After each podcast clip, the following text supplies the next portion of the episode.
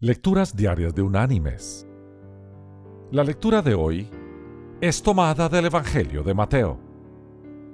Allí en el capítulo 10 vamos a leer los versículos del 29 al 31, donde Jesús nos dice, ¿No se venden dos pajarillos por un cuarto? Con todo, ni uno de ellos cae a tierra sin el permiso de vuestro Padre. Pues bien, aún vuestros cabellos están todos contados. Así que no temáis, más valéis vosotros que muchos pajarillos. Y la reflexión de este día se llama ¿Qué hacer cuando el piloto se muere? Tranquilo iba el vuelo en la pequeña avioneta Cessna. Era el anochecer y se acercaban a Flagstaff, Arizona. En el avión iban el piloto William Graham y un pasajero amigo suyo, Mateo Kornblum. Todo iba normal cuando, de repente, William Graham se llevó una mano al corazón. No me siento bien, alcanzó a decir. Enseguida se desmayó. Kornblum logró apartar al piloto de los controles y tomar él mismo los del lado suyo. Pero Kornblum nunca antes había pilotado un avión. ¿Qué iba a hacer? La oscuridad se acercaba, estaba entre montañas y él no sabía nada de aviones.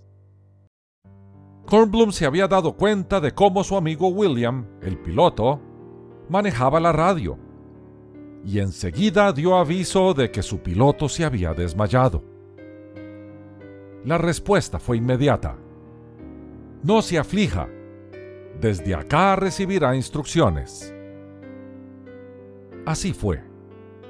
Kornblum prosiguió a describir la posición de todo el tablero y sistemáticamente fue recibiendo instrucciones. En cierto momento, oyó otra voz, pero no la del aeropuerto. Era la voz de Julio, que volaba a su lado en otra avioneta. Julio fue describiendo, paso a paso, cómo hacer descender el avión sobre la pista, y así sucedió algo que Kornblum nunca creyó poder hacer. Aterrizó sano y salvo. Lo que Kornblum no sabía era que su amigo, William Graham, había muerto.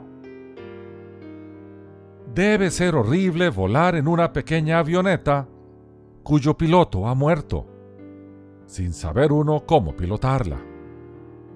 ¿Qué hacer? Tres cosas hizo Kornblum. Sintonizó la radio, siguió las instrucciones y tuvo fe en el piloto que volaba a su lado. Mis queridos hermanos y amigos, ¿qué hacer cuando algo imprevisto y grave nos sucede en la vida? El incendio de la casa, un accidente de tránsito, un naufragio en alta mar. ¿Qué podemos hacer? ¿Qué hacer cuando descubrimos la infidelidad de nuestro cónyuge? Cuando comprobamos que un hijo es drogadicto? Cuando por desfalco de un socio todo el negocio se viene abajo?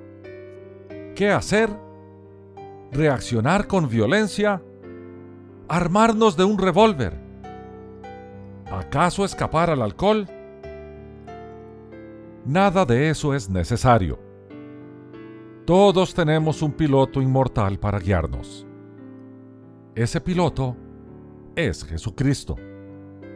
Él puede, con toda calma, guiarnos a puerto seguro. Pero tenemos que hacer lo que hizo Kornblum. Mantener la sintonía con Dios en oración. Atender a las instrucciones de su palabra, la Biblia. Y tener fe en Él. Ese piloto nos llevará a buen puerto. siempre. Que Dios te bendiga.